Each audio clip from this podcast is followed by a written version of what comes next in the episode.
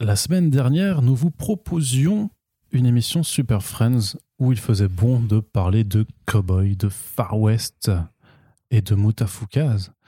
Quelques jours plus tard, nous vous proposons de vous emmener dans un nouvel univers où là, si vous êtes amateur de robots et de Japon féodal, vous serez eh bien en, en terre conquise.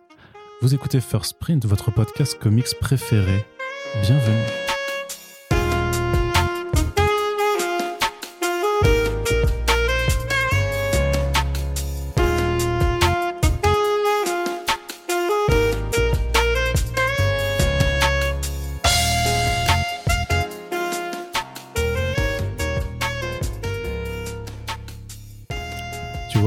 C'est des, intros qui sont euh, suaves, qui sont détentes, puisque le Super Friends, voilà, c'est on accueille des artistes, hein, des personnalités qui font vivre la pop culture par leur travail, et on est très très content aujourd'hui d'accueillir l'auteur de Yojimbot, qui s'appelle Sylvain Repos. Sylvain, bienvenue à toi.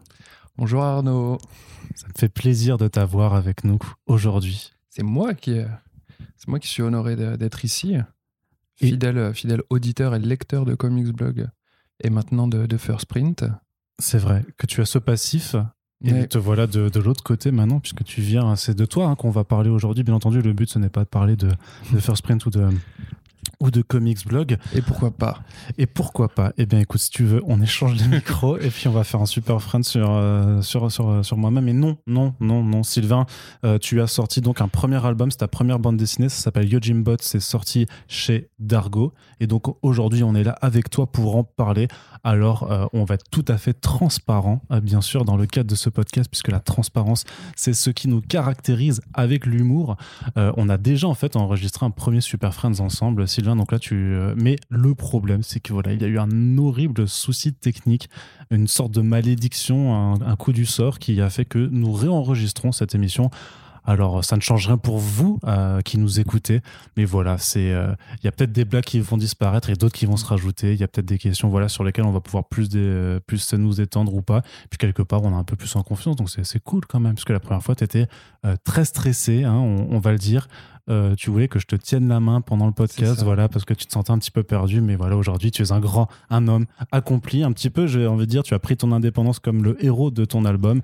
C'est ça. Mais justement, euh, Sylvain, avant de démarrer et de parler de Yojimbot, la présentation, forcément la question relou euh, à qui on pose, euh, que l'on pose à chaque fois que quelqu'un débarque hein, dans First Print, parce que c'est ta première participation. Donc, qui es-tu, Sylvain? Eh ben, je m'appelle toujours Sylvain Repos. Oui, ça c'est. J'ai toujours 31 ans. Moi, je vais pas continuer comme ça, mais.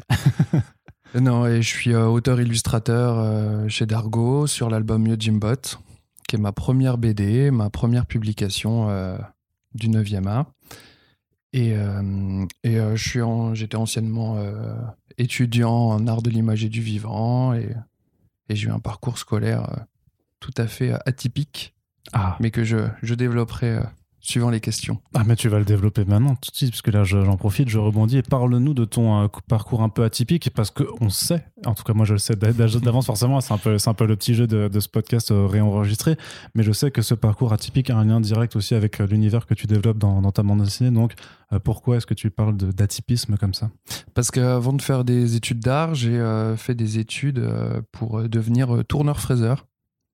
Voilà, où j'ai appris à faire du dessin industriel. à- J'ai beaucoup dessiné des, euh, des, des pièces, des, euh, des vis, des choses comme ça, euh, de manière très scolaire. Et, et je, je réutilise pas mal de, de ces connaissances dans ma BD et dans la façon dont je dessine les robots et, et toutes, ces, toutes ces pièces mécaniques. Du coup, j'ai pas fait ça pour rien. Et Voilà, non, ça t'a ça, c'est bien, c'est, c'est- ça t'a bien servi, tourneur fraiseur, je sais quoi, c'est quoi exactement Parce que moi, je ne C'est euh, opérateur sur des machines-outils qui permettent de- d'usiner des pièces. Euh, on, met, on met un bloc de, de métal ou d'aluminium et il en sort une vis. Du coup, on doit réfléchir à comment usiner une pièce, faire la programmation de la machine et, Quand et, tu- en- et ensuite euh, de faire ça en série. Quand tu dis usiner une pièce, c'est-à-dire savoir euh, comment elle va s'intercaler dans un ensemble? Non, non, non, usiner une pièce, c'est vraiment on met un bloc de métal brut et ensuite un outil vient travailler la pièce pour euh, sortir une vis, un cube. D'accord, ok, euh, ok.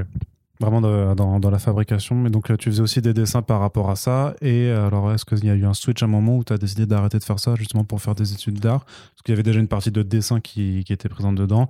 Mais as, tu dois. Alors, est-ce que tu as un rapport particulier au dessin? Tu dessinais déjà depuis. oui, oui, non, j'ai plus ou moins raté ma scolarité parce que je dessinais, euh, je dessinais tout le temps. Ensuite, j'ai fini, j'ai fini en bac pro. Et, euh, et après le bac pro, j'ai réussi à dériver euh, vers euh, des études d'art euh, en université, mais où, euh, où je, je retranscrivais, enfin je réutilisais plus ou moins tout ce que j'avais appris en, bac pro. Donc l'un dans l'autre, tout s'est bien passé. Qu'est-ce qui t'est venu? Comment un peu l'idée de Bot s'est formée à toi? Eh ben, ça a commencé parce que je voulais impressionner ma chérie et j'ai dessiné des dessiné des robots très compliqués parce que c'est ce que je savais faire le mieux et, et je voulais les faire les, faire sans crayonner, sans rien. Et du coup, j'en ai, euh, au bout d'un moment, comme je voulais continuer de l'impressionner, j'en ai accumulé beaucoup, beaucoup, beaucoup. Combien? Oh, Au moins une dizaine. Au moins une dizaine qui sont devenus euh, plus ou moins mes personnages principaux.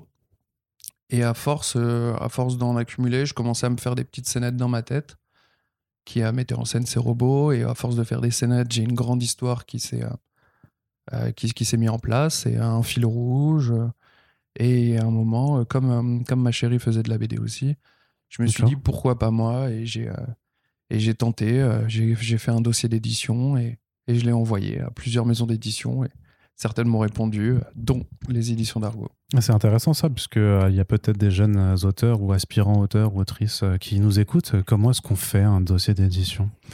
Euh, bah c'est pas très compliqué, c'est très, c'est très structuré. Il faut présenter présenter l'histoire, les grandes lignes, faire un, joli synopsis ou une prémisse, euh, présenter les personnages, l'univers et euh, surtout euh, faire cinq ou six pages définitives avec vraiment la, la qualité, la qualité définitive de l'album.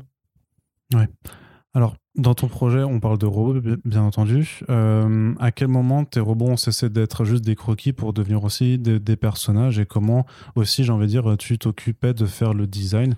Quelles étaient tes inspirations un petit peu? Est-ce que ça, ça venait vraiment tout seul dans ta tête? Euh, J'imagine que tu as regardé des films, joué à des jeux, lu d'autres euh, d'autres bandes dessinées. Euh. Qu'est-ce, qu'est-ce qui fait un peu comment, comment on bâtit ces personnages-là? Bah, Moi, j'ai toujours une façon de dessiner des robots de manière un peu squelettique. En fait, il y a vraiment que la, la, tête qui est robotique et tout le reste du corps, on a l'impression que c'est vraiment un, un, squelette à nu sur lequel j'ai juste mis des, des, des, vêtements pour faire des beaux drapés. Mais euh, la, principale inspiration, on va dire que c'est Star Wars, avec ce robot IG-89, mhm. qui est un chasseur de primes dans, dans l'univers, mais qui est très simple euh, et qui a rien dans... Il est anthropomorphique dans le sens où il a deux bras, deux jambes, mais son, il n'a pas de visage, c'est juste une sorte de gros cylindre avec des, avec des yeux lumineux qui ressortent. Il, a, il n'est pas, il pas esthétique du tout, il est tout rouillé, tout dégueu. Et, et moi, j'étais vraiment tombé amoureux de ce, personnage-là. Et, euh, et, ensuite, pour le côté, euh, le côté samouraï, je me suis euh, pas mal inspiré de, de Gandhi Tartakovsky, qui a fait Samurai Jack. Mhm. Je me suis aussi. je, suis un enfant des années 80, du coup, je, enfin des 90 plutôt.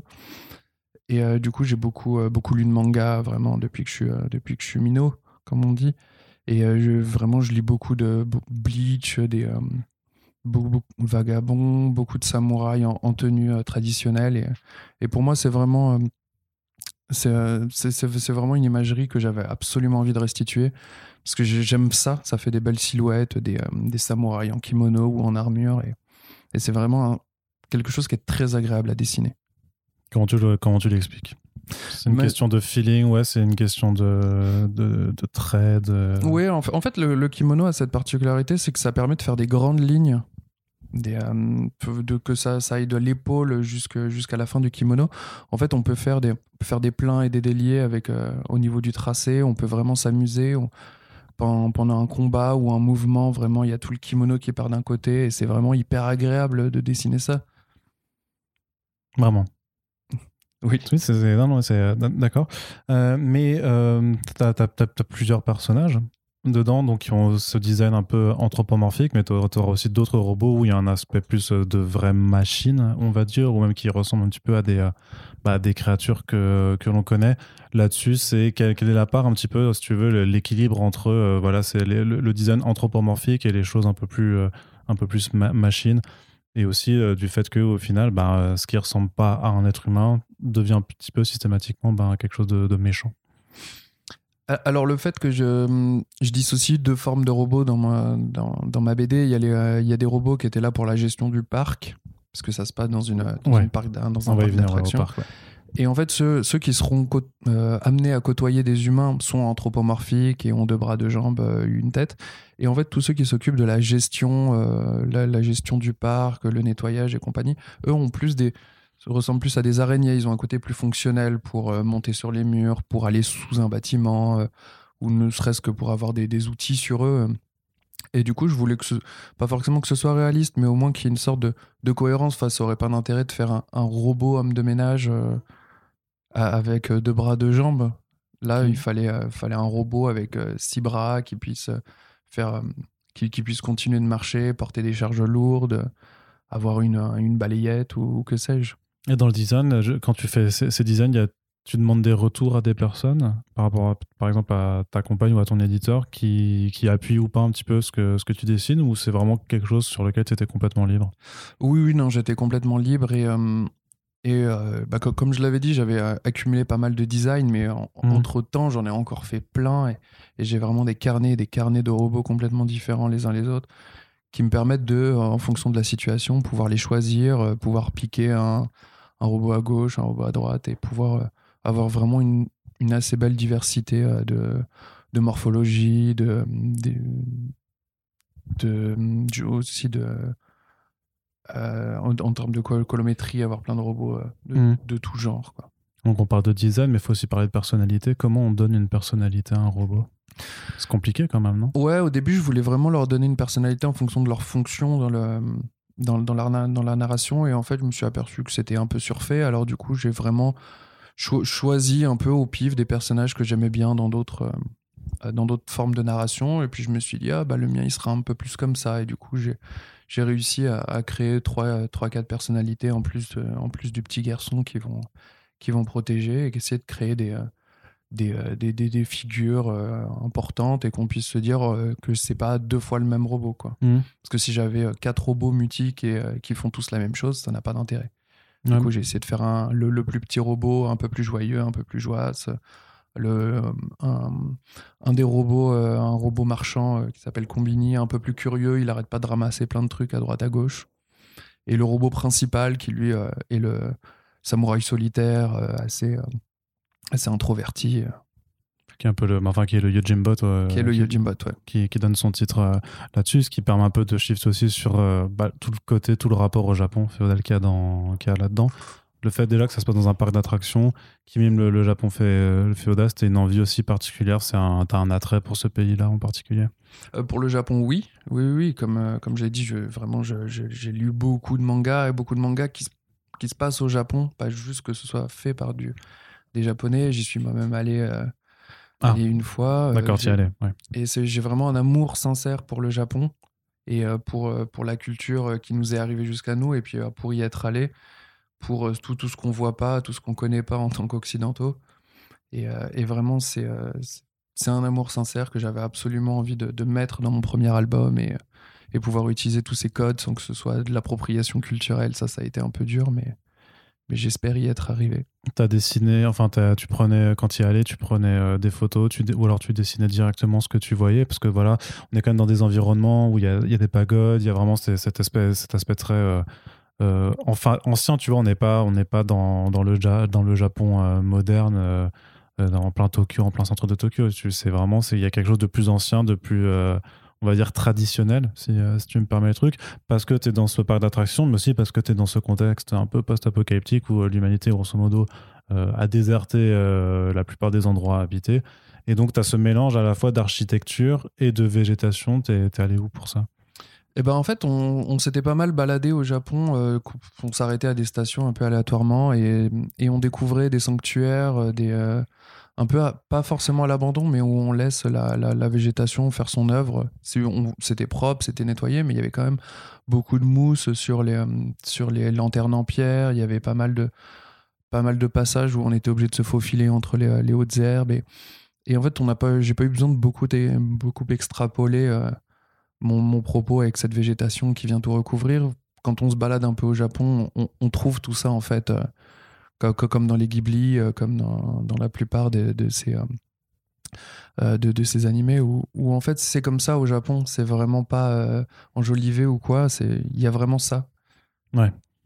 C'est donc c'est même pas c'est même pas imaginé alors. Non. c'est anticipé, mais c'est pas imaginé. J'ai hein. exagéré, j'ai exagéré le trait où il y en a vraiment sur tous les bâtiments, euh, que ça casse les vitres comme si c'était abandonné. Mais mais il y a, y a, un peu de cette magie-là vraiment là-bas euh, où la, la, nature reprend ses droits tout doucement et en même temps on la laisse faire. Mmh. Et alors justement, tu as ce contexte-là, post-apocalyptique, il fallait absolument que tu le mettes en place, parce que ça justifie un petit peu l'histoire qui va se passer, mais, euh, c'était c'était une façon pour toi de pouvoir faire coïncider cette ambiance un petit peu de Japon, on va dire, euh, classique ou Japon féodal, euh, avec ses, donc avec ses, samouraïs, et en même temps de pouvoir placer, euh, placer tes robots Ouais, je voulais un endroit qu'on puisse, qu'on puisse se dire, c'est normal qu'on l'ait abandonné, d'où le parc d'attractions, c'est pas, pas un, lieu primordial non plus à, à investir. C'est pas un lieu essentiel. Oui, c'est pas. non, comme les. Ça, c'est de la blague. Pas comme les librairies. Maintenant, elles le sont devenues. Au premier podcast, j'aurais pu dire ça, mais maintenant, les librairies sont devenues essentielles. du coup, ça marche plus. Mais ouais, ouais, non, j'ai un peu cherché. En fait, ça, euh, le, lieu, le parc d'attractions, m'a permis de, de, créer cette espèce de fonction de euh, un, lieu où je pouvais me permettre de mettre du Japon féodal, des robots, euh, des, des, distributeurs, des pas mal d'éléments qui puissent permettre de, à l'enfant de survivre, de trouver euh, de quoi s'alimenter. Donc il y, a vraiment un côté hyper fonctionnel et puis en même temps, c'est euh, vraiment quelque chose d'assez jouissif à, créer comme, comme dans les Jurassic Park, les Westworld et tout. C'est vraiment euh, hyper propice à créer de la narration, à créer du mystère aussi, puisque ça crée une sorte de train fantôme. On ne sait pas trop ce qu'il y a derrière tel ou tel buisson parce qu'on ne sait pas ce qu'ont créé les gens du parc. Mmh. Donc en fait, c'est pratico-pratique, euh, les parcs d'attractions, je trouve, pour ce genre de narration. c'est ouais non c'est bien d'y avoir d'y avoir réfléchi et tu as quand même un, voyage en fait qui se passe dans cet album avec euh, donc cette figure du, jeune garçon euh, alors c'est dans le début de l'album donc c'est pas un spoil non plus mais qui va perdre son papa et qui va être pris en charge par le Yojimbot et ensuite par par par d'autres par d'autres robots le fait d'avoir un gamin c'était obligatoire pour toi parce qu'il fallait quand même une figure à laquelle euh, nous, en tant qu'êtres humains aussi, on puisse se rattacher euh, Oui, je voulais. Euh, déjà, à la base, moi, je voulais un enfant en plus bas âge. Parce que là, on va dire qu'il a quoi Il a 10 ans? Ouais, il a eu 11, 12 ans, un truc, mhm. truc, comme ça. Et à la base, je voulais, je voulais vraiment un bébé pour qu'on comprenne que le, vraiment le, danger qu'avait cet enfant. Et puis, je me suis rendu compte que c'était vraiment pas pratique d'utiliser un bébé dans une narration. Et du coup, je l'ai, je l'ai un peu fait. pas dessiner les bébés C'est, euh, il serait en fait, c'est, c'est, ce serait un peu dommage parce qu'il serait tout le temps dans les bras d'un robot qui pourrait pas se battre. Alors, ça ferait une belle scène à un moment, mais pendant toute la narration, ce serait juste un handicap. Euh, ne, ne serait-ce que pour le nourrir correctement. Je, moi, je, voulais que mes robots aient pas forcément beaucoup d'empathie non plus pour l'enfant. Ils le laissent, ils le laissent se trouver à manger. Ils l'aident pas particulièrement. Ils le, ils le, gardent juste en sécurité euh, physiquement, mais ils vont pas lui, lui, tenir la main tout le temps, ils vont pas le, ils vont pas le porter ou des choses comme ça. C'est hmm. vraiment le l'enfant qui suit les robots. Et du coup, ça permet de, de créer plus de personnalité et à l'enfant et au robot. Et, euh, et du coup, j'avais, euh, c'était vraiment important d'avoir un enfant, puisque du coup, ça me permettait d'avoir un personnage qui découvre aussi l'histoire au travers des yeux d'enfant, qui puisse s'attarder sur des éléments, qui puisse poser certaines questions au robot il fallait qu'il fallait quelqu'un qui soit un peu le, et narrateur et, euh, l'intervieweur de, de, de, de, ce monde qui se, se demande ce qui s'est passé, qui puisse, euh, qui puisse questionner les robots sur euh, est-ce qu'on va dans la bonne direction ou pas, alors qu'un adulte serait un peu plus mutique et serait peut-être plus, plus autoritaire avec les robots. Et je voulais quelqu'un qui, qui, qui puisse et qui doit faire confiance à ces robots. Ouais. Et euh, tu as dû, euh, je sais pas, un peu euh, parler avec des gamins de 10-11 ans pour te rappeler un petit peu comment ça fonctionne? Bah, moi, j'ai, avant de faire de la BD, j'étais aussi surveillant dans des collèges et dans mhm. des lycées. Et du coup, je suis resté longtemps auprès d'enfants. et j'ai, pu vraiment découvrir, après ma propre enfance aussi, que ce que font les enfants, ce qu'ils gardent de leur, leur petite enfance et vers ce vers quoi ils vont, puisqu'après, j'étais en lycée. Et ça m'a permis moi aussi de me retrouver en tant qu'enfant et de, de me rappeler ce que c'était, de me rappeler les peurs qu'on a quand on est enfant, la peur de l'abandon, la peur de se retrouver tout seul. Et c'est un peu ce que du coup je fais subir à mon personnage. Mais euh, Ouais, ça m'a que- ça m'a bien servi. ouais. Parce que tu, tu, tu le fais souffrir. Tu, tu le fais quand même beaucoup souffrir, même. Ouais, mais c'est euh, c'est c'est hyper cathartique. C'est euh, c'est ce qui m'est c'est ce qui m'arrive, ce qui m'est arrivé. je lui ou c'est les peurs que j'avais à ce moment-là. Donc euh, ça- Bon, si, si j'en parle pas de ton enfance, ah là là, il faut, oh là là, il va me falloir plus d'alcool alors. il faut, il faut qu'on l'aborde. Non, mais alors, t'as as aussi un méchant. T'as Ouais. un méchant dans, dans, dans ce bouquin parce que donc grosso modo on comprend que euh, si Hiro perd son père au début c'est parce qu'ils sont euh, au courant de quelque chose donc c'est un peu ton ta, ta mystery box dans, dans, dans ce premier tome d'ailleurs combien de tomes prévus pour, pour Yojimbot Euh, moi j'en ai prévu 4. 4 4 pour le, le premier arc ou l'arc principal, on peut dire. Ah. Il y a un webtoon en plus de ça. ouais Et, euh, on va y revenir après ouais Ouais. Et, euh, et puis si la BD marche bien et si j'ai toujours, euh, et toujours le cœur à, à l'ouvrage, pourquoi pas euh, poursuivre l'aventure. euh, avec un deuxième arc alors qui ferait euh, peut-être un deuxième huit- arc, euh. d'accord tout autant de tomes. mais donc ce méchant comment on le design? Comment on pense à un méchant? Qu'est-ce qui fait un bon méchant pour toi? Euh, pour moi, un bon méchant, c'est euh, c'est quelqu'un de méchant déjà c'est quelqu'un de, de suffisamment méchant pour qu'on se dise pas qu'il peut passer, euh, qu'il peut changer de camp. ouais Moi, je voulais, je voulais pas trop un méchant au- au- auprès duquel on s'attache et qu'on puisse se dire ah ce serait cool quand même en fait s'il était gentil.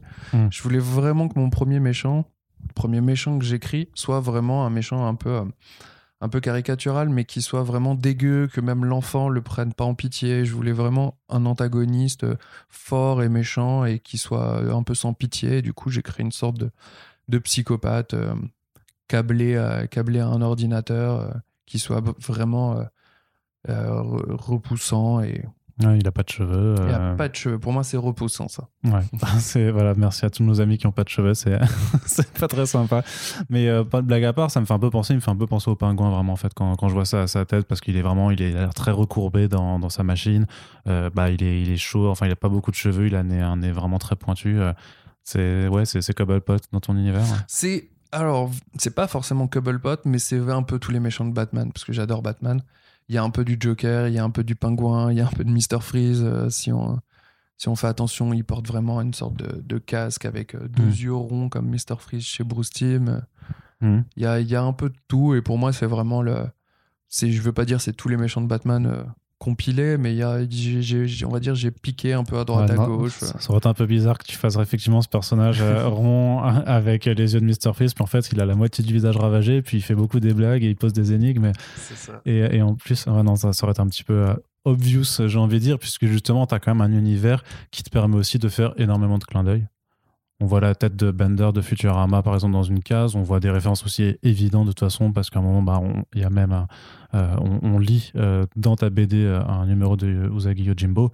euh, ce qui veut dire que quelque part ça existe dans. Enfin, c'est un crossover complètement assez incroyable Mais que, oui, tu, oui, que tu je- nous fais. Je T'as- crée un univers étendu. après, Ouais, c'est c'est une, une référence, mais justement, comment tu doses un petit peu ce genre de. Est-ce que tu y penses consciemment forcément? Est-ce que tu, tu dis juste, ah bah là, je- j'en place une parce que bah, ça reste ton bouquin et c'est euh, c'est toi qui te fais un kiff Et comment ouais, tu gères aussi cet équilibre par rapport au fait de pas en mettre trop non plus pour que tu euh, pour qu'on subisse pas un petit peu le syndrome Ready Player One quoi. Ouais, bah justement, euh, c'est contrairement à Ready Player One, mais tous mes clins d'œil sont pas fonctionnels dans, dans la narration. C'est vraiment des, des choses qu'on voit soit en arrière-plan, soit c'est juste un objet que le personnage tient. Mais c'est en, en, en fait, faut pas que faut pas qu'on se dise que ça sorte de la narration. Faut pas que ça pète non plus le quatrième mur. Faut juste que ce soit des éléments un peu décoratifs. C'est une sorte de papier peint à l'univers, mais pas euh, mais euh, pas un fusil de Tchekhov non plus. C'est on se dit pas tiens parce qu'il y a la moto d'Akira au début, euh, elle va servir, ils vont monter dessus. Mais il n'y a pas la moto d'Akira dans ma Non. BD. Mais sinon ouais c'est c'est juste, juste des petits éléments, des clins d'œil pour citer un peu ses références, pour ne pas ne pas qu'on se dise tiens il a il a fait ça en s'inspirant d'eux, mais il il rend pas hommage quoi. Mais pourtant, c'est un peu ce que tu fais quand même. Quand Bah non, tu je- places je- quand. Je rends hommage, mais du coup je ne je, je, respecte mes références quoi. Je vois pas trop la nuance que tu es en train de faire là. Bah, je, euh, je, je, je montre mes références, mais je les utilise pas. D'accord, ok, oui. Vraiment en termes de pure, euh, de pure, de pure décoration. Voilà. Mais pourtant, t'en as quand même aussi que tu utilises dans ta narration, dans, dans ton univers. Dans, je veux dire, par rapport, par rapport, si on parle maintenant d'un peu des combats, des combats de sabre, on pense forcément à Kurosawa. Ah oui, oui, oui, non, du, de ouf, dans ma mise en scène. Ne Non, serait-ce que le premier, parce que tu as, un album qui s'ouvre par une scène de combat, en grosso modo, qui est un peu la routine un petit peu de, de, de deux de tes robots samouraïs qui sont, qui sont encore dans le parc, où pendant euh, voilà, les 15 premières planches, tu es là juste pour dire, bon les gars, je sais... j'ai- Alors je, je, je parle à ta place, tu me dis si c'est vrai ou pas, mais voilà, moi j'ai dosé mon cul Rosawa, clairement. Je sais mettre en scène des, des combats de sabre et je vais vous le montrer. Est-ce que c'est ça un peu, euh, la, Ah oui, c'est oui, un peu la note d'intention du, du- de l'ouverture? C'est exactement ça, oui, oui. C'est, euh, j'utilise beaucoup de codes euh, issus des films de, sa, de samouraï, euh, beaucoup de codes issus du manga. Oui, je, je, je- je- je réutilise vraiment tout- tout- toutes ces références-là. Non, mais je parlais plus les objets qui sont des références, je les utilise en arrière-plan.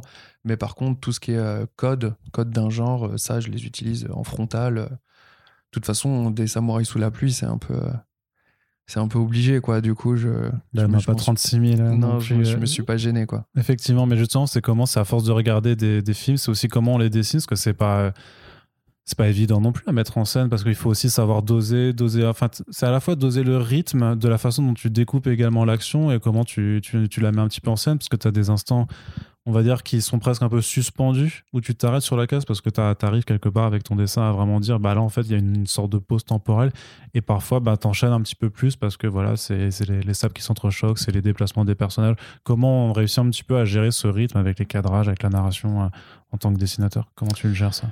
Bah, on, on crée des temporalités avec des cases pas forcément euh, hyper utiles, mais on les fait plus grandes que les autres. Alors du coup, on sait qu'on marque un temps, on les, euh, on, on crée beaucoup de beaucoup d'enchaînements avec des petites cases pour montrer que ça devient un peu nerveux.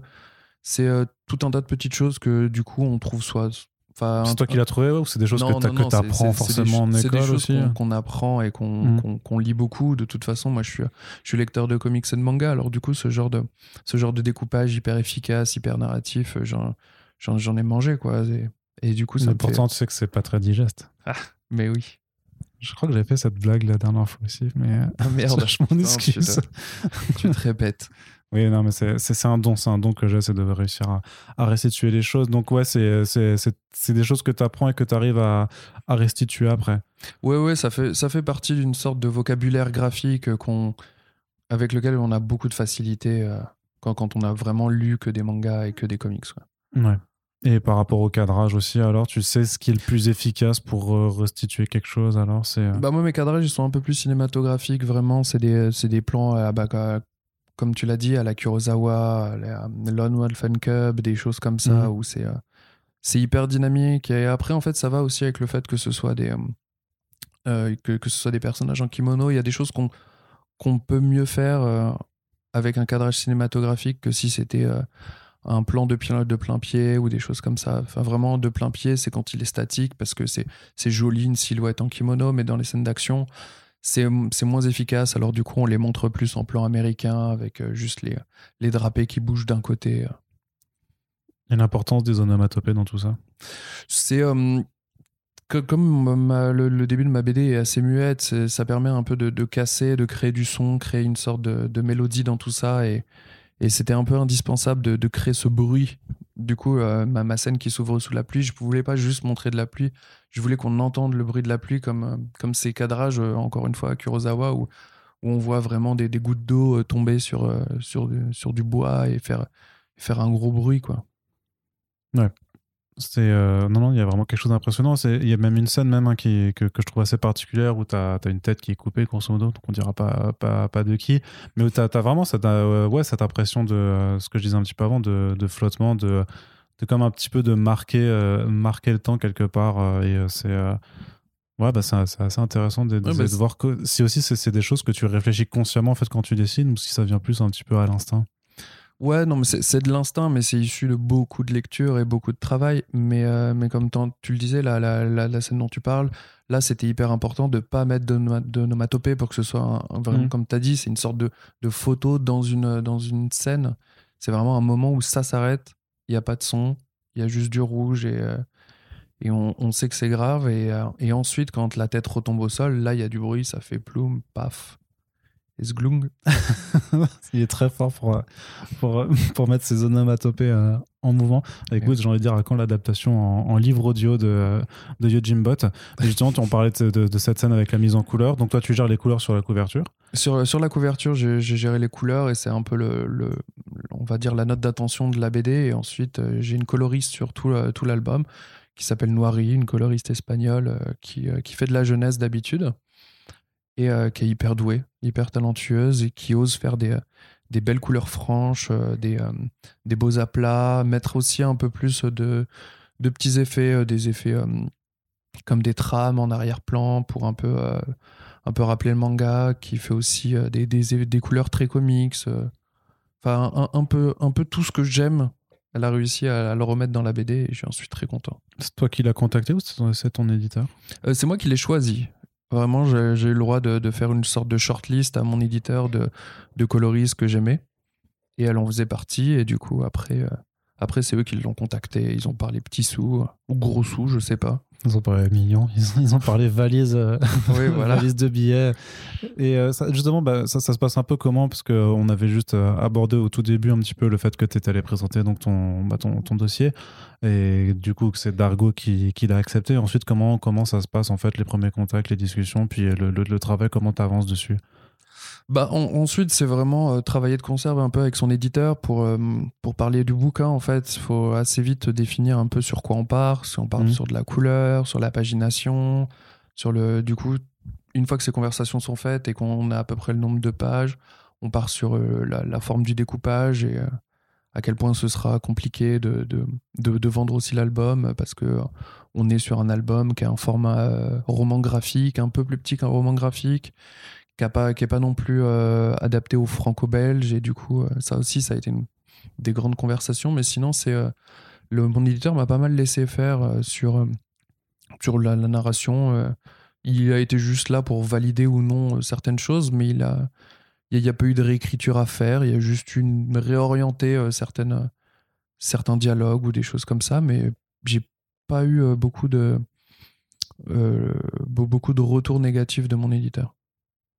Bon, tu pourras le dire, sinon c'est pas. Mais je le dirai volontiers. quand, quand il le fera, je viendrai réenregistrer un podcast. Mais quand, mais quand tu parles un peu de réorientation de dialogue, c'est par exemple. Euh, oh, c'est des tournures de phrases, de, de, ci, de là, où à un moment, je, je, on, on comprend pas très bien euh, là où je vais aller, ce que je voulais dire. Des fois, c'est évident pour moi parce que je passe ma vie dans cet album-là. Donc, euh, moi, je sais de quoi je parle. C'est un peu la personne qui t'aide à prendre du recul aussi sur ton travail Oui, c'est ça. Euh, comme il, voit un peu ce que je fais, toutes les, on va dire, toutes les 30, 35 pages, ça, lui, lui découvre en fait à chaque fois ce que je, ce que je fais, alors que moi, j'ai passé des heures et des heures sur ces pages. Donc, je vois, je vois plus très bien les je vois des petits défauts, une feuille qui est au mauvais endroit, alors que lui va me dire que bah, le pied est pas au bon endroit, euh, ou des choses comme ça. Et, moi, je j'ai plus assez de recul à un moment. du coup, l'éditeur sert aussi à ça. Mais c'est pas quelque chose que tu faisais aussi, ne serait-ce qu'avec ton entourage? Je pense à bah du coup à, ta compagne qui fait de la BD aussi. c'est hyper important de le montrer à beaucoup de personnes, mais après on peut pas. On, il faut multiplier un peu les points de vue aussi. Et, et ma, ma, chérie fait de la BD aussi. Euh, en tant que dessinatrice et autrice. Et il y, a des choses que nous, on voit. Ça, vous pouvez échanger alors forcément sur la façon on, de on échange, on échange beaucoup sur notre travail. Et euh, mais, mais, un éditeur a encore un œil un peu différent. Lui, euh, lui il est vraiment lecteur, il, il dessine pas, il voit pas les mêmes choses que nous. Et, et c'est l'avantage d'un bon éditeur, c'est qu'il c'est qu'il il sait trouver la bonne place, il sait, il sait parler, il sait, il sait prendre des décisions et nous les expliquer. Et c'est T'étais, impressionné lors de ta première réunion, vu que c'était, vu que t'es quand même un, bah, c'est ta première BD, c'était donc. Euh, euh, oui, oui, oui, mais après j'ai un, éditeur hyper sympa, hyper chaleureux. Il est pas, il est pas autoritaire du tout. Non, non, mais je te parle vraiment de ton ressenti euh, en tant que toi. C'était un peu comme comment tu, c'est un peu quoi ton état d'esprit. Alors là aussi, ne, serait-ce que par rapport à combien de personnes, à combien d'éditeurs différents t'ont envoyé le projet, combien t'ont essuyé des refus ou non, ou combien t'ont dit oui mais, ou combien t'ont directement dit oui ce que tu as dû choisir euh, euh, et, à, partir de ce moment-là, après, bah, quel est ton état d'esprit? C'est-à-dire que euh, on sait quand même qu'il y a une situation qui n'est pas forcément évidente pour les auteurs et les autrices de bande dessinée en France. donc c'est aussi quel état d'esprit on est. On se dit bon, je suis content. Il y a un éditeur qui a accepté. Puis là, en l'occurrence, c'est Dargo, donc c'est pas, c'est une grosse maison d'édition. à dire bon, je suis content. Ou bon, mais il faut quand même que je fasse gaffe à pas me faire bouffer. C'est ouais, comment, comment est-ce qu'on on, appréhende ce genre de, de première fois? Alors, euh, en fait, la première réponse positive qu'on m'avait donnée, c'était euh, un autre gros éditeur, mais euh, j'avais pas, je m'étais pas senti très bien accueilli. euh, alors, euh, je me suis, je me suis pas senti princesse à ce moment-là. J'étais vraiment, je sentais que j'allais devoir travailler pour cet éditeur et, Et pas avec. non, et pas avec du tout. Un Mm. bon éditeur, ça doit être un peu euh, Alfred et Bruce Wayne en même temps. Il doit prendre des décisions et en même temps t'écouter correctement et être à ton service et de temps en temps prendre les rênes. Et... Parce qu'Alfred, il vient de faire ton lit et t'apporte des sandwichs quand même. hein. Donc, oui, euh, ben voilà, un bon éditeur, il fait ça aussi. Et il, est, il Ah est- oui. il est gentil et de temps en temps, il dit bah non, là c'est là c'est niette quoi. Et, euh, et du coup, je, je me suis senti euh, pas très bien accueilli par cet éditeur-là. Et après, ensuite, je suis allé, à- j'ai rencontré les gens de chez Dargo qui étaient beaucoup plus encadrants euh, dans, dans le bon sens du terme et plus chaleureux et puis qui écoutaient mes propositions. Et ça, ça m'a fait du bien aussi qu'on écoute vraiment mes propositions et Mhm. qu'on et, et qu'on prenne le temps de m'expliquer pourquoi celle-ci elle marche pas, pourquoi ça on a, on peut pas se le permettre. Et, euh, et, et ça, ça a été, le, ça a été vraiment le, le luxe chez Dargo, c'est qu'il euh, c'est qu'il me permettait tout ça, il me permettait de, de, de choisir ma couverture, les couleurs que je voulais mettre. Et après, ils, ils insistaient sur des éléments qui soient très éditorial, euh, de euh, là, on met pas du rose à cet endroit-là sur une couve, euh, ça, il faut l'écrire de telle façon. Par exemple, le titre, moi, je voulais qu'il soit rose aussi, et du coup, ils m'ont dit, bah non, on peut pas le lire, en fait, s'il est rose. Et, Ouais. et moi, j'insistais un peu bêtement, et en fait, non, ils avaient raison. il, fa- il fallait que le titre soit blanc pour qu'il soit bien lisible, et comme ça, ça crée un meilleur contraste avec le- avec l'arrière-plan, mais, mais ils, me l'ont bien expliqué, quoi. Mhm. T'avais des deadlines à respecter aussi alors?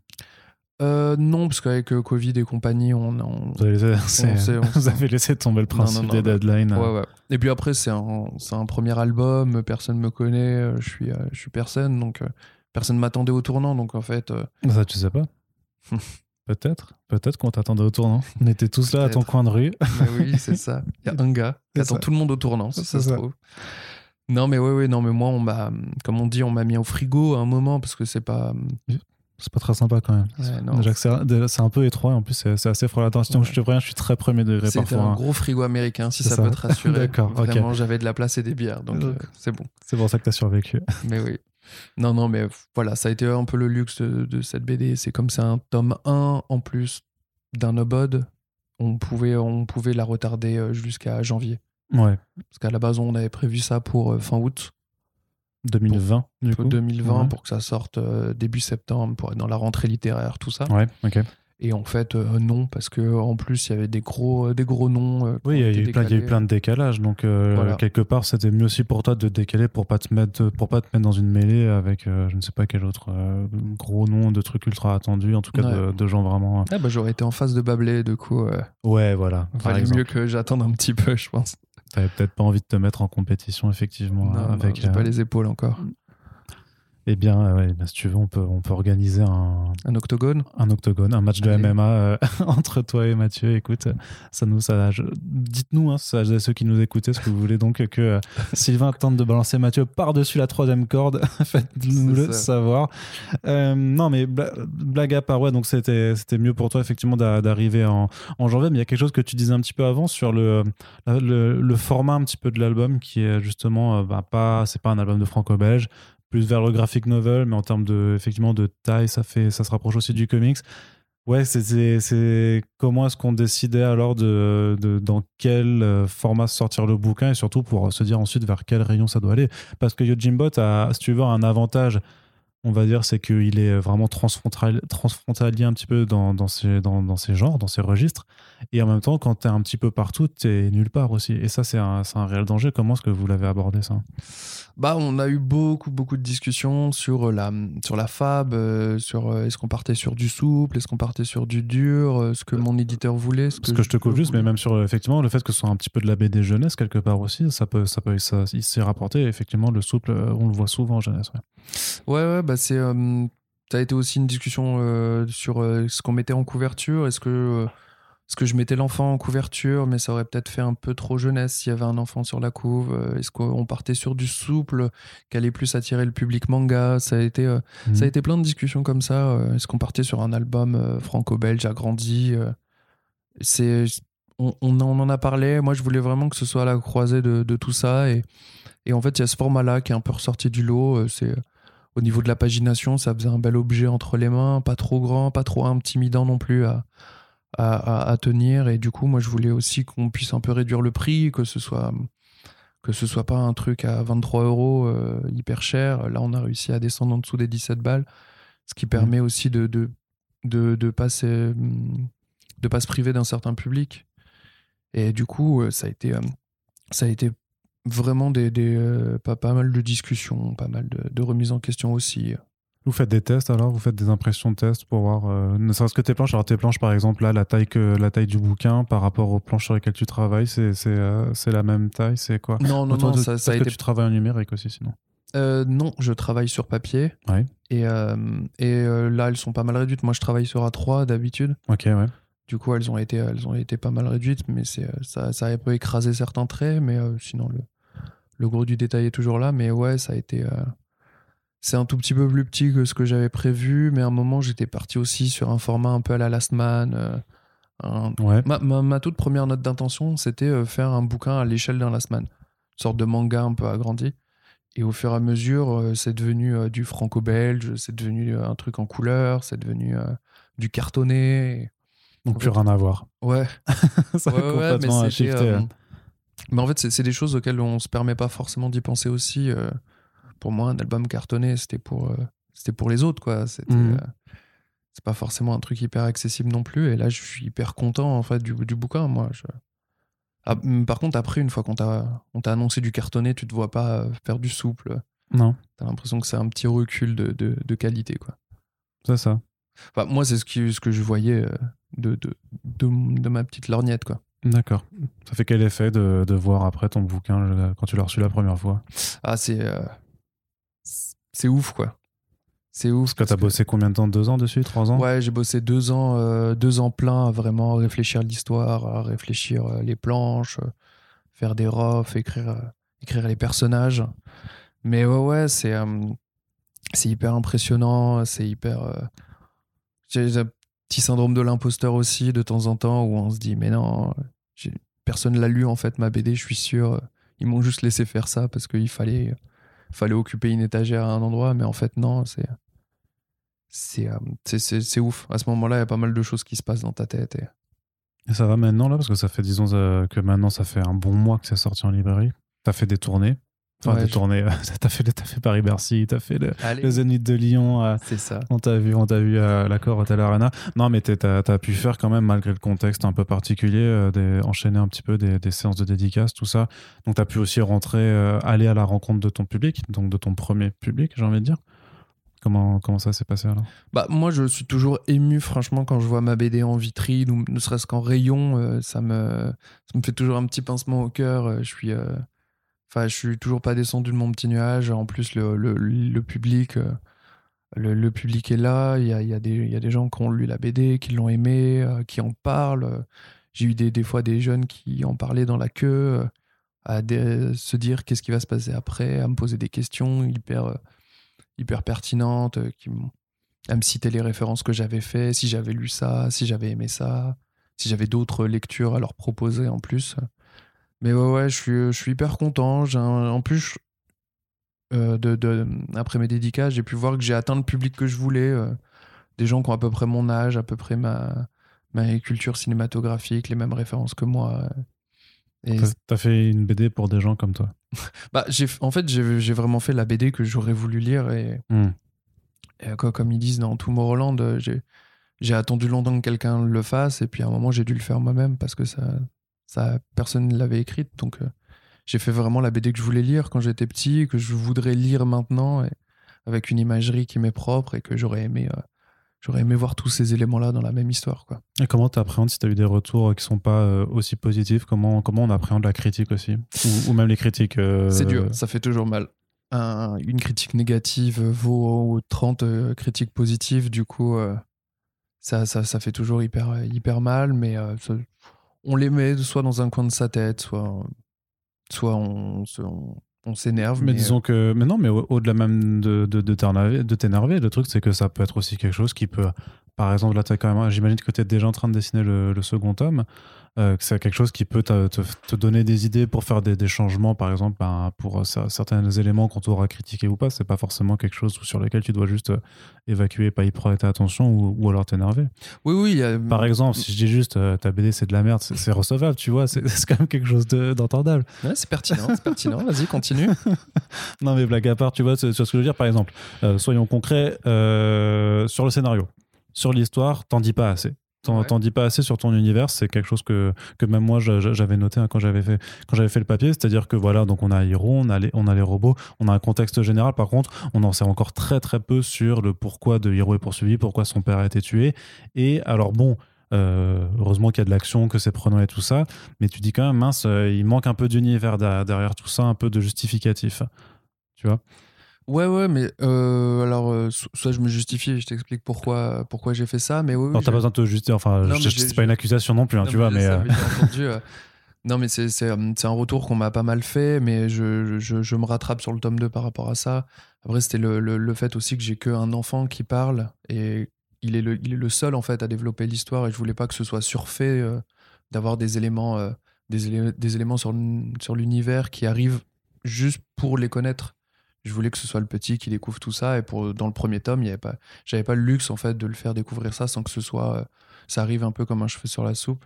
Mais du mmh. coup c'est pour ça que là sur le tome 2 j'ai vraiment rajouté des personnages qui permettent d'avoir plus d'échanges et comme euh, pour pouvoir faire avancer un peu plus l'histoire quoi c'est-à-dire que là, tu voulais pas, par exemple, euh, que, euh, je sais pas, que Hiro tombe sur un bouquin qui soit euh, le guide du monde dans lequel tu vis et où il apprenne un peu de, cette façon. C'est, un peu, ouais, c'est lover, lover exposition, enfin la surexposition, le, genre de choses où, où tu vas voir effectivement, je sais pas, un, PNJ qui d'un coup explique. Surtout, surtout que ça tient pas là, puisque Hiro vit dans ce monde, donc il, il, le capte un petit peu. Après, il n'est pas forcément là à l'extérieur, mais lui sait. Et c'est vrai que ce serait bizarre de, le, de, de faire dire un dialogue qui semble pas naturel pour juste expliquer la situation au lecteur Ouais, voilà, c'est toujours ce, truc-là où, tu vois, j'avais pas envie de lui faire allumer une télé, il voit un reportage sur la fin du monde, c'est un truc, un, truc bateau comme ça, et je voyais pas ça arriver comme ça. Et, c'est vrai que c'est vrai que l'utilisation des médias permet de, de, de, faire apprendre des choses à ton univers. Ou tu aurais pu euh, aussi simplement. Et c'est des choses qui sont aussi parfois dans certaines BD tu vois de mettre entre chaque chapitre un peu de enfin ou de mettre à des instants particuliers des fausses brochures de journal de, journaux euh, des faux extraits de je sais pas de mémoire ou de, journaux pour un peu donner euh, voilà plus de contexte. Mais ça tu voulais pas faire non plus alors. Non non je voulais pas faire non plus. Je voulais vraiment que le, le, petit découvre mmh. découvre son univers découvre le pourquoi du comment que ce soit à, son rythme, à lui. Euh, pour ça, le premier, je voulais juste que ça une fuite en avant au travers d'un univers qui est intéressant.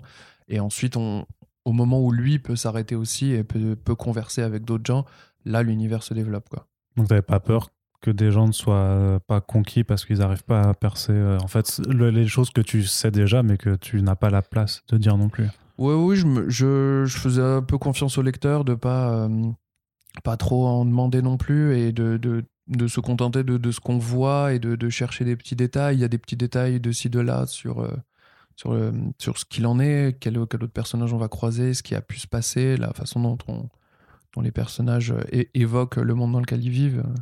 Il y a des petits indices, mais, euh, mais je voulais, je voulais pas que ce soit surfait et que ce soit que, que je me force moi aussi à, trop en dire. Il y a des trucs que je veux garder un peu euh, sous la pédale et et pouvoir raconter ça plus tard. Quoi. À l'heure actuelle, tu as déjà toute l'histoire qui est dans ta tête? Sur les quatre tomes, tu sais déjà tout ce qui va je sais, je sais où ça va. Euh, je... Il y a des petits, euh, des petits éléments qui peuvent être amenés à changer, mais le, le gros de l'histoire, euh, le gros de l'histoire est là. quoi. D'accord. Et il y a quelque chose qui est intéressant aussi, c'est que tu développes cet univers en plus du bouquin. C'est-à-dire que tu, as, tu fais un webtoon qui s'appelle Yojimbot Stories, et là, c'est une autre façon de travailler complètement. C'est puisque c'est de la BD qui se lit donc sur écran de smartphone, enfin qui est faite pour vraiment pour se, lire sur écran de smartphone où tu as, un format vertical de narration puisqu'il il fait en fonction du scrolling euh, de, de, ton écran, comment tu travailles là-dessus et euh, à quel moment aussi ça s'est venu se greffer euh, au projet.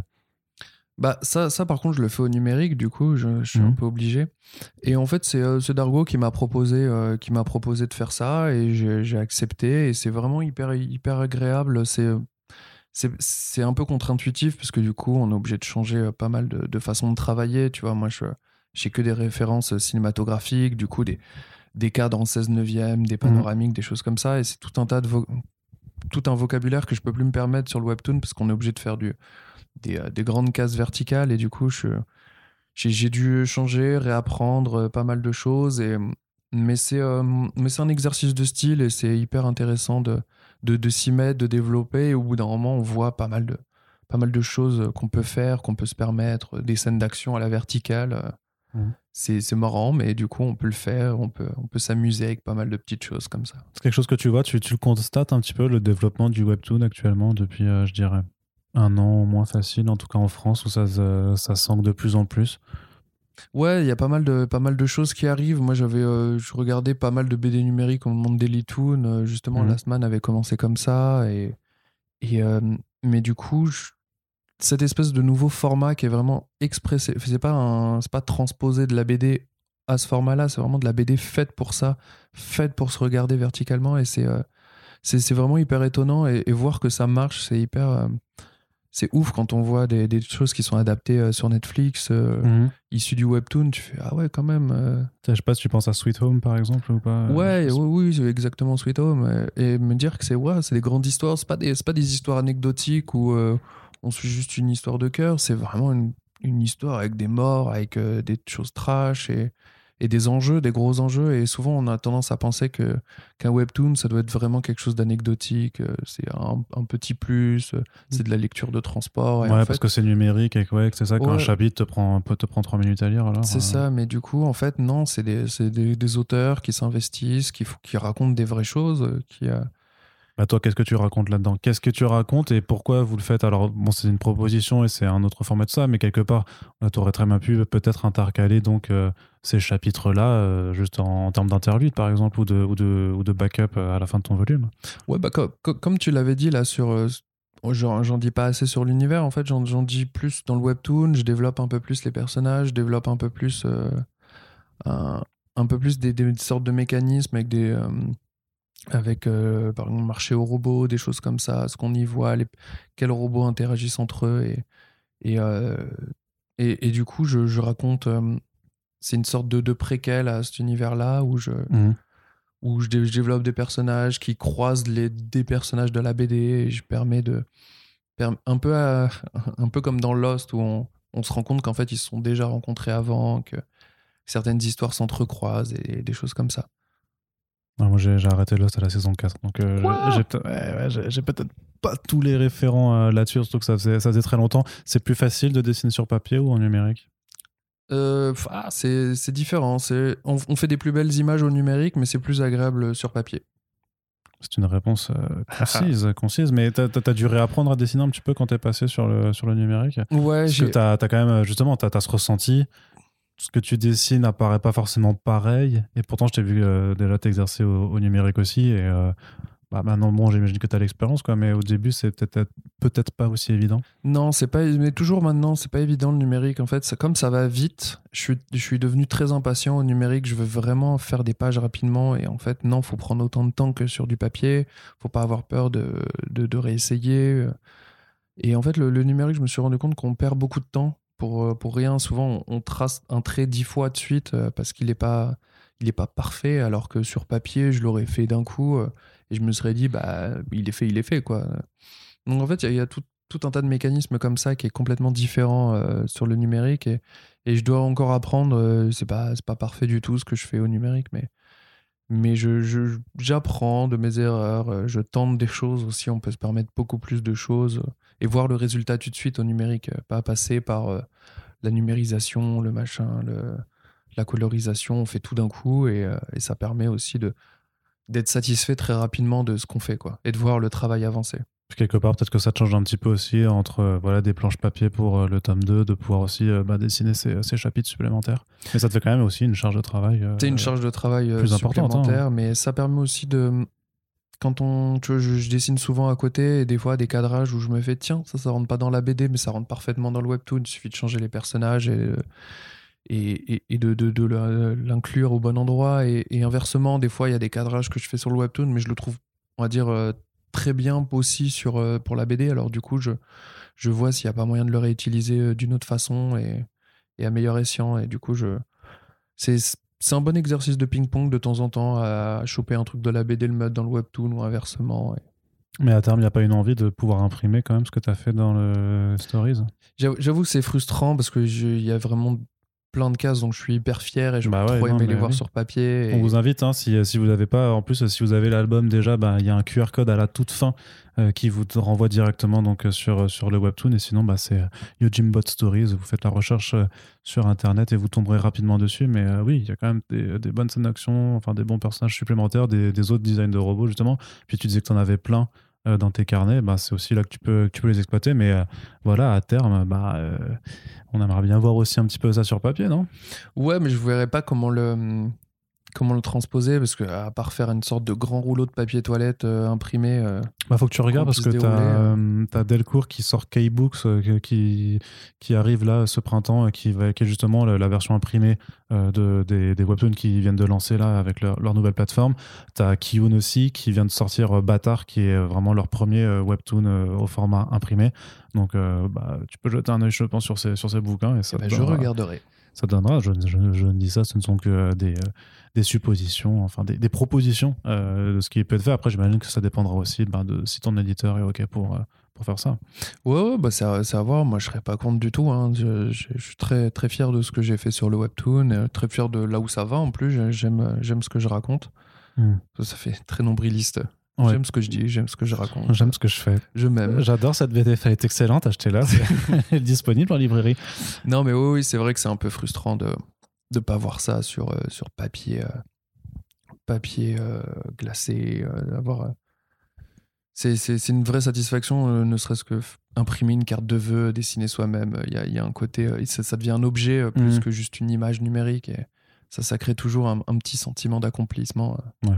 Bon, j'allais dire qu'au pire, on va sur Vistaprint et puis on se fait des, on se fait des cartes postales Jimbot comme ça et euh, on les apporte pour se les faire signer en dédicace. Sylvain, ton style, on l'a quand même déjà évoqué. On a parlé de, frontières entre BD franco-belge, de manga et de comics. Tu as dit que tu as lu beaucoup de comics. Tu dis que tu es inspiré par. Euh, non, tu as, dit, que tu as lu beaucoup de mangas. Tu es aussi inspiré par les comics que tu lis également. On parlait de Bruce Wayne et d'Alfred. Hein. Tu te vois comme un Bruce Wayne un petit peu par rapport à ta relation avec ton éditeur.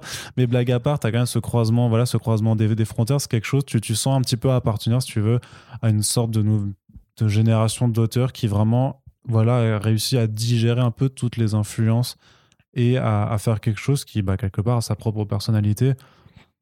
Euh, ouais, parce que je.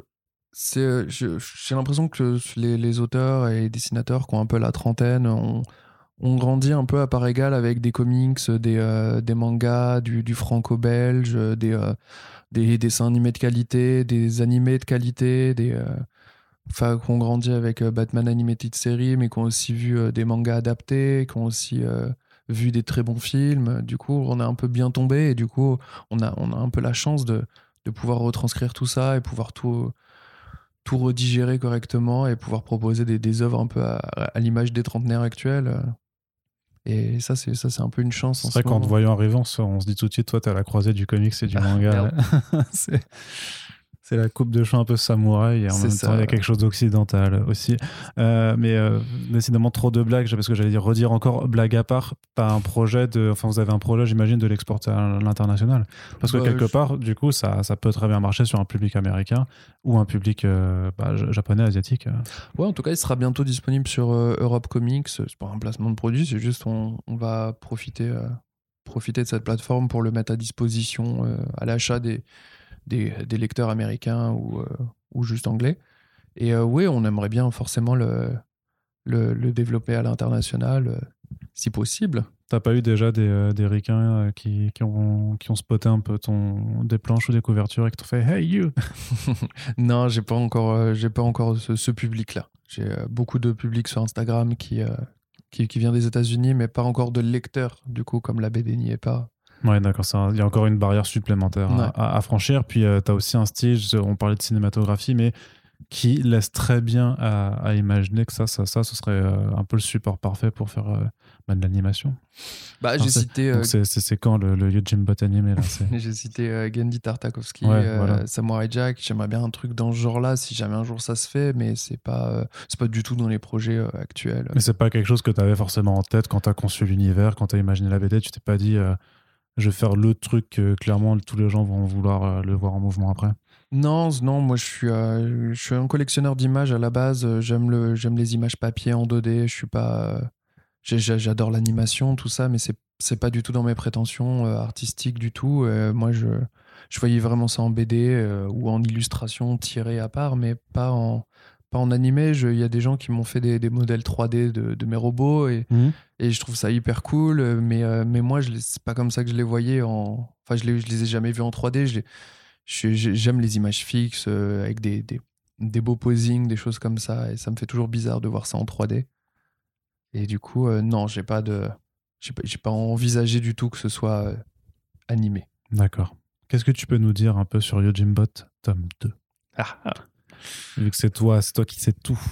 Alors bien sûr, tu ne vas pas nous spoiler euh, ton, ton, ton propre récit, parce que sinon, euh, bah, on va se dire, bon, bah, on le sait déjà, donc euh, on n'ira pas le lire. Mais euh, qu'est-ce que tu peux un peu nous dire sur l'évolution du récit Il me semble me rappeler qu'il y aura une ellipse temporelle. Il y aura une belle ellipse, ouais, de, de quelques mois. On va, on va on va un peu nous en tant que spectateurs, du coup, euh, être celui qui en sait le moins. Hiro en saura plus. Il va cacher des choses au robot. Il va, il va un peu plus se développer. Il va avoir plus de caractère, plus d'interlocuteurs aussi, euh, ce qui va pas mal faire avancer l'histoire. On va un peu découvrir beaucoup plus de choses, beaucoup plus de parties de, de ce parc ou de l'île sur laquelle il se trouve. Et on va aussi avoir toute une nouvelle galerie de, de robots, euh, tout aussi badass les uns que les autres. T'es un peu dans cette optique euh, bigger, badder, stronger. euh? Alors non? Non Voilà. Non, non, en fait, euh, on a cité mes références Kurosawa. Moi, c'est les 7 samouraïs. En fait, je me fixe jusqu'à la fin de ma narration. Il y a 7 robots hyper badass euh, en ligne euh, qui, qui défoncent d'autres robots badass en ligne. Ok, donc il y a au moins quatre autres robots à découvrir euh, par la suite. Ah merde, c'est tout C'est une information exclusive hein, que vous avez glanée dans, dans First Print. Non, bah c'est cool. Euh, J'ai envie de dire, si tu veux nous partager, euh, ou si tu en as le droit surtout, hein, parce que j'imagine que ça, ça dépend aussi de, de ce que Dar- Dargo t'autorise à faire, mais à partager du work in progress pour en faire un peu vivre le projet bah, d'ici à ce qu'il arrive, parce que ton Yojimbo Bottom 2, du coup, c'est dans deux ans alors qu'on peut espérer l'avoir ou t'as déjà assez Ah avancé non, non, dessus ce sera. C'est plus rapide. un Maintenant an, que ouais, janvier de l'année prochaine, je pense. euh. tu fais combien de planches par jour là? Euh, là, en ce moment, je suis à deux planches par jour, mais comme ouais. j'ai les dédicaces, je m'arrête, Mhm. je m'arrête pas mal de temps. mais Dédicaces, les gens qui t'invitent en podcast, les gens qui C'est te ça. réinvitent pour refaire le même podcast parce c'est qu'ils ont perdu c'est le des fichier. abonnements podcast maintenant. Vraiment, je, je vais passer ma vie ici, mais je peux, je peux installer mon bureau ici, ce sera plus simple. Ah bah il y, a- il y a de la place, hein, tu vois, tu seras, ça sera confortable. ça. Mais ouais, ouais, non, j'avance, j'avance beaucoup plus vite euh, dans, dans mon temps de production. Avant, il y avait aussi créer des personnages, euh, savoir où C'est vrai que j'allais. t'as plus toute cette phase de préparatif, de- d'installation de, l'univers. Maintenant, tu sais où est-ce que t'es, où est-ce que tu vas, donc. euh, Ouais, et j'ai aussi fait euh, tous mes crayonnés à la tablette. Ça m'a permis de, de, ouais. de donner un bon coup de boost à, à la création et du coup euh, avoir moins de retours en arrière sur les, les cadrages ou, les, ou la mise en page. Alors, est-ce que ce que tu veux dire, c'est que tu ancres alors sur papier? J'encre sur papier, mais du coup, je fais mes crayonnés, mes dessins préparatoires au numérique. Du coup, ça me permet de, de mieux cadrer, de- d'avoir un Mmh, dessin plus abouti. Et comme ça, je, quand j'arrive au moment de l'ancrage, c'est euh, le, le gros du travail est fait en fait. D'accord, ok. Très bien. Et donc, alors, on, on part sur quand pour le, le tome 2 Janvier de l'année prochaine. Janvier de l'année prochaine. Ok, très bien. Bah écoute, on en reparlera à ce moment-là, sûrement. Et je reviendrai trois fois. C'est ça, exactement. Il reviendra sur First Print. Euh, Sylvain, je te remercie d'avoir réaccepté cette, in- cette invitation et du coup ben, de pouvoir nous faire profiter de cet insight dans l'univers de Yojimbot avec euh, voilà, cette émission euh, Super Friends.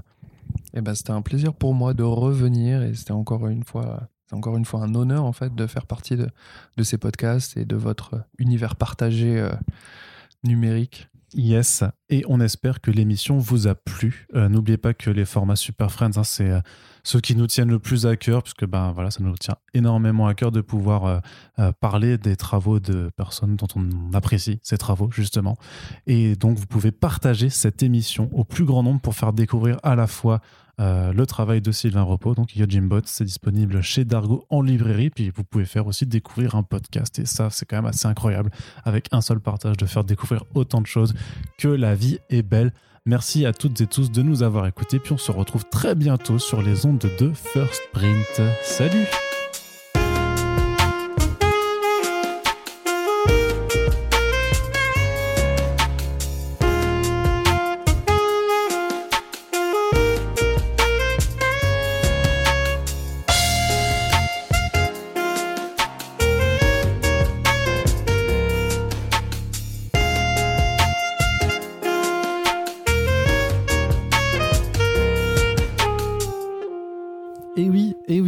il y a une scène post-générique dans ce podcast. Voilà, c'est la petite surprise. Et euh, Sylvain est très content de faire partie d'un post-générique. On n'en fait pas non plus tout le temps pour les Super parce qu'il y avait effectivement une question qu'il fallait te reposer, euh, puisqu'il y a un stickers euh, particulier sur cette BD. Hein. Il y a marqué partenariat avec Combini.